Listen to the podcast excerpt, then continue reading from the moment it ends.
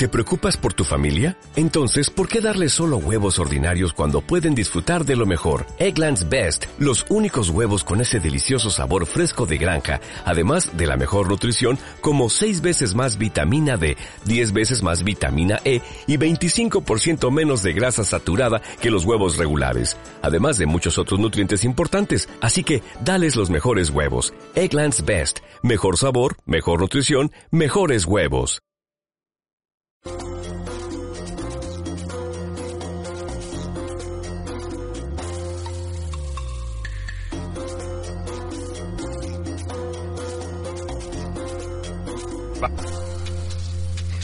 Bienvenidos amigos de Historias Digitales, yo soy Bernardo y nuevamente estoy aquí con todos vosotros. Un nuevo programa cargado de historia, cargado de sorpresa y os espero que os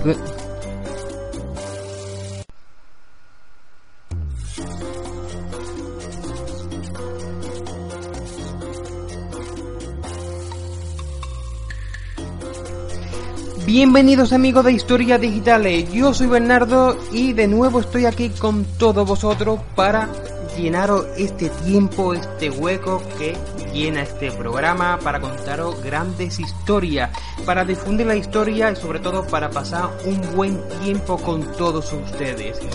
Me podéis seguir en las redes sociales, en todas ellas, eh, Twitter, Instagram y YouTube, como Orden del Tiempo.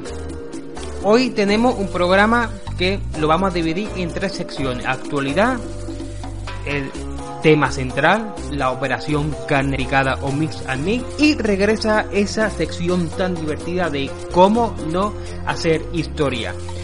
Con una escena de la película Gladiator. ¿Te lo vas a perder?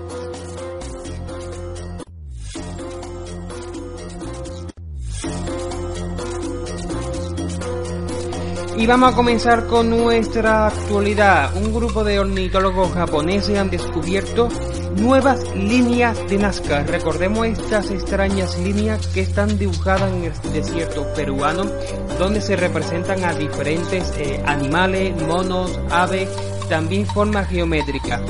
Pero eh, los estudios más sorprendentes es que han identificado a dos especies de animales, uno de ellos el colibrí peregrino y al pelícano dos animales que viven muy lejos, eh, fuera de donde se establece la relación entre la cultura que creó a este edificación, estas artes rituales con la aparición de estos animales en su zona. Ha abierto nueva hipótesis de investigación que tal vez apunten sobre un contacto entre otras culturas, en este caso tanto costera como en el norte, la zona tropical. También nos tenemos que ir hasta aquí a España, hasta el municipio de Estella, Navarra, donde han restaurado la restauración del polémico San de hace un año, donde nuevamente volvió la gran polémica de cómo se deben restaurar nuestro arte. Volvió el fantasma del ese homo de Borja en. Y para cerrar esta actualidad nos tenemos que viajar nuevamente, pero no ni a España ni a América, sino al continente, a otro continente. Nos tenemos que ir hasta Asia, concretamente hasta Irán. ¿Por qué? Porque la sequía que está ah, provocando este verano ha dejado a descubierto un palacio milenario y con él el misterio de una de las civilizaciones más desconocidas de la historia que podrían desvelar nuevos datos gracias a esta sequía al poder acceder a esta construcción de más de 3.400 años de antigüedad. In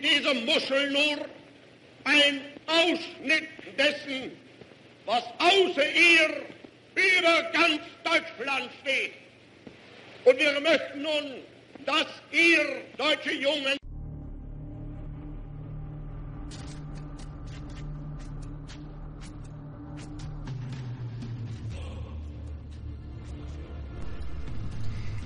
Año 1943.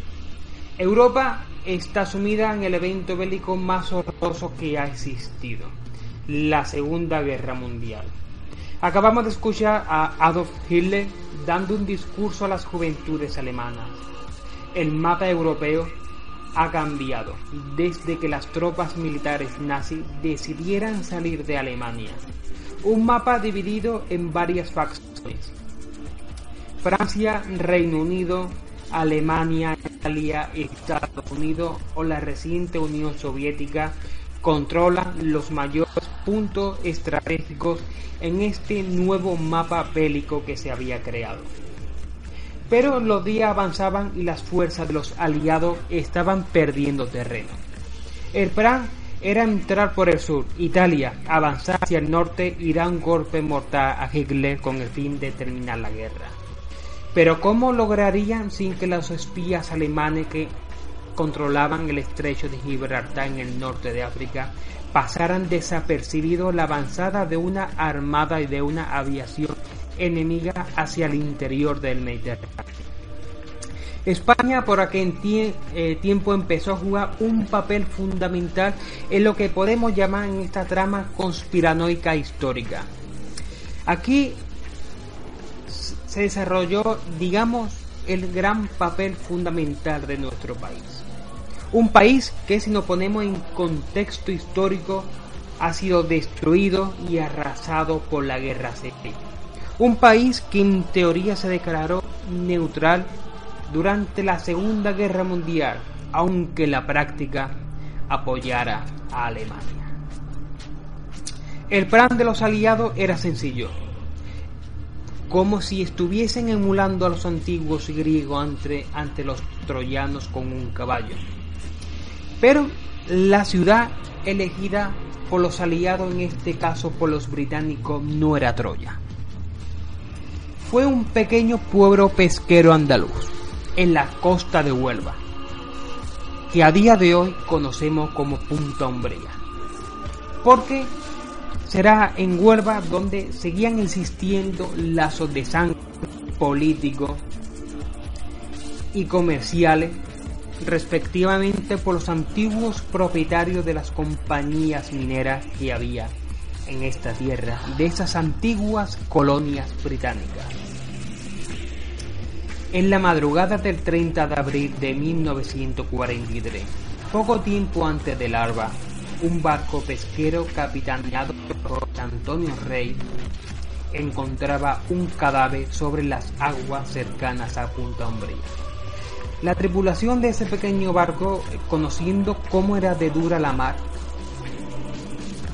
van a socorrer a este cadáver, un cuerpo que no reconocen de ningún vecino de Punta Ambría ni tampoco de ningún pescador de la región. Al llegar a puerto lo entregan a las autoridades competentes para que le dieran cristiana sepultura lo más pronto posible.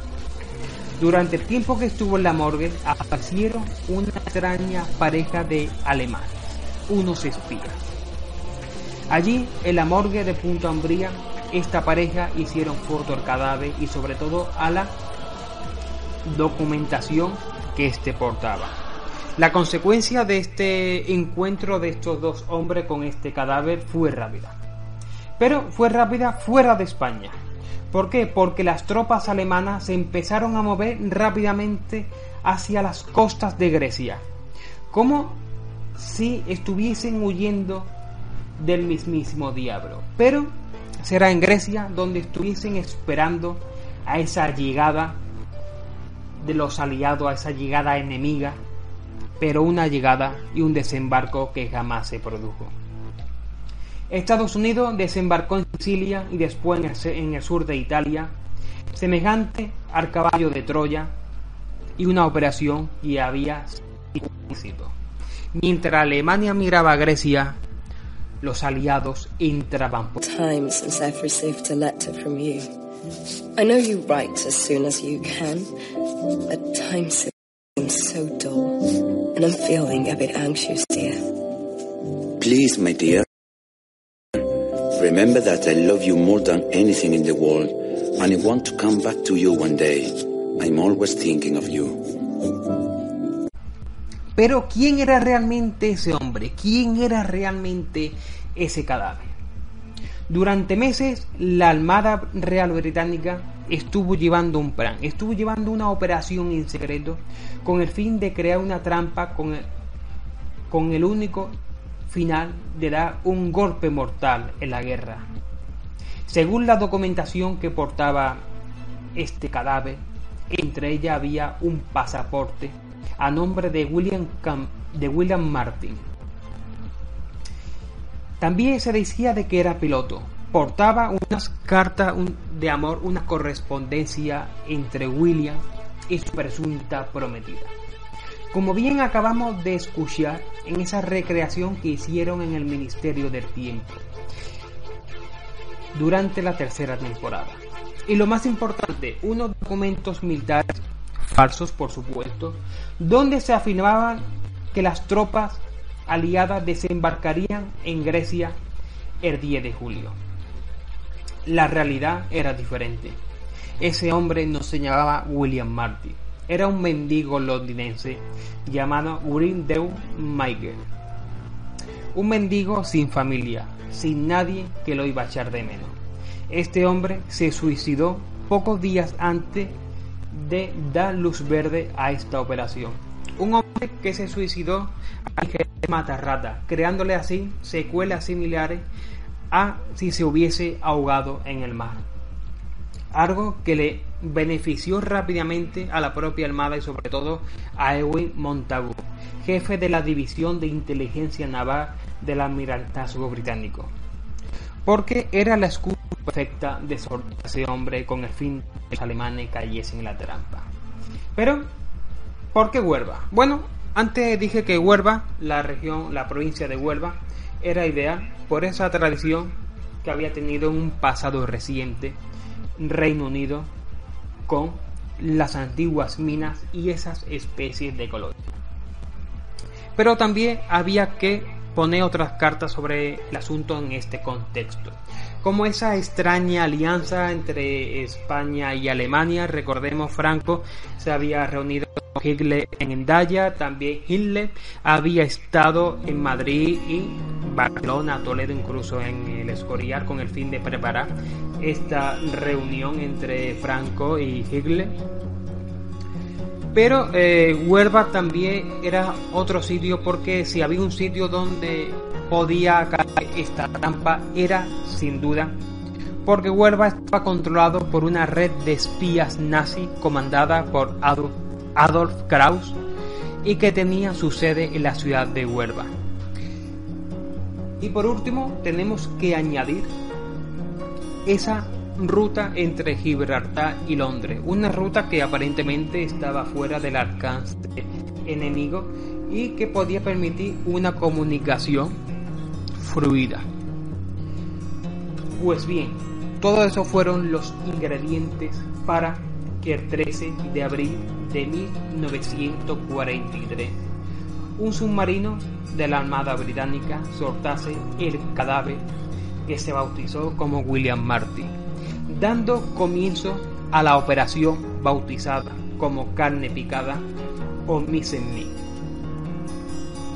a día de hoy, en el cementerio de Punta Ambría existe una tumba dedicada a un hombre sin nombre. ¿Dónde está sepultado ese hombre que en su día se conoció y que ha pasado a la historia como William Martin?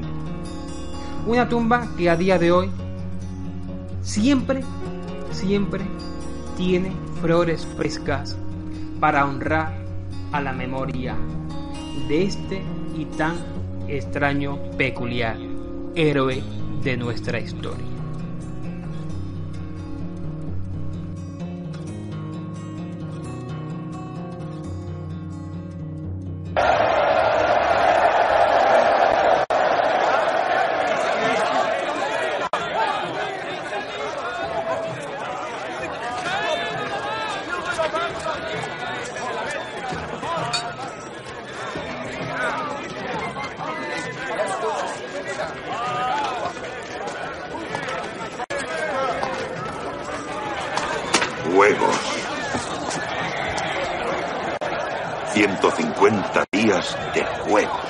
Es más listo de lo que creen. ¿Listo? Roma entera se reiría de cómodo si no le temiera a los pretorianos. Amigos, acabamos de escuchar una pequeña conversación, un pequeño trozo de la, de la película Gladiator, concretamente después de la entrada del nuevo emperador cómodo a Roma y este eh, se digna a celebrar grandes juegos dentro del anfiteatro, dentro del Coliseo Lucha de Gladiadores para festejar su, el comienzo de su reinado. También hemos visto eh, cómo dos senadores discuten o no están de acuerdo con la medida tomada por el nuevo emperador. Pero bueno, eh, muchos estaréis preguntando, no Bernardo, ¿qué tiene que ver esto con esta sección de cómo no hacer historia? Pues os he puesto el antecedente por si queréis buscar la película porque se muestra un pequeño objeto que es cierto que se escucha brevemente en este audio. Es una octavilla, un trozo de papel impreso, donde eh, los senadores se dan eh, ese papel uno a otro y se ven las celebraciones de estos nuevos, eh, de estas nuevas luchas de. Y me estaré diciendo, bueno Bernardo, ¿qué tiene esto que ver? Pues que vemos claramente que son documentos impresos. Cuando la imprenta llegó a Europa de manos de Gutenberg en el siglo XV. Sin duda estamos ante uno de los principales errores históricos de la película. Eh, cómo eh, se han tomado esta mm, libertad, esta licencia, si lo queremos llamar así, cuando la película eh, es cierto de que tiene pequeños errores históricos, incluso de localización, como que el Coliseo está junto a Río Tíbet, o incluso la falta de policromía en los edificios y en las estatuas.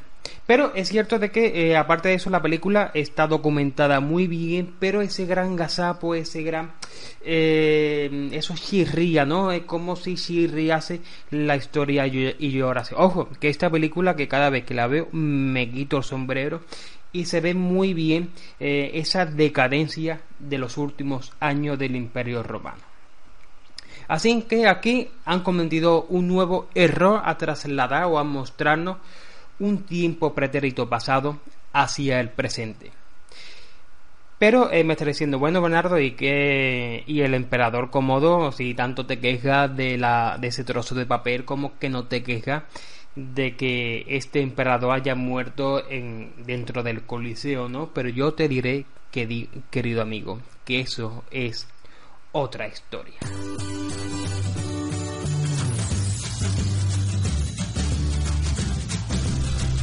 Y hasta aquí ha llegado el programa de hoy. Espero que os haya gustado. Espero que compartáis este programa con todos vuestros amigos. También tengo que decir nuevamente que toda la música utilizada en este programa está libre de derecho de autor y los dos trozos de audio, tanto el de Gradator como el del Ministerio del Tiempo, lo he utilizado con el fin únicamente educativo y pedagógico. Así que amigos, nos vemos de dentro de 15 días porque aquí os voy a hacer un pequeño spoiler. Vamos a celebrar el 50 aniversario de la llegada del hombre a la luna. Y ahora sí que sí, me despido. Adiós.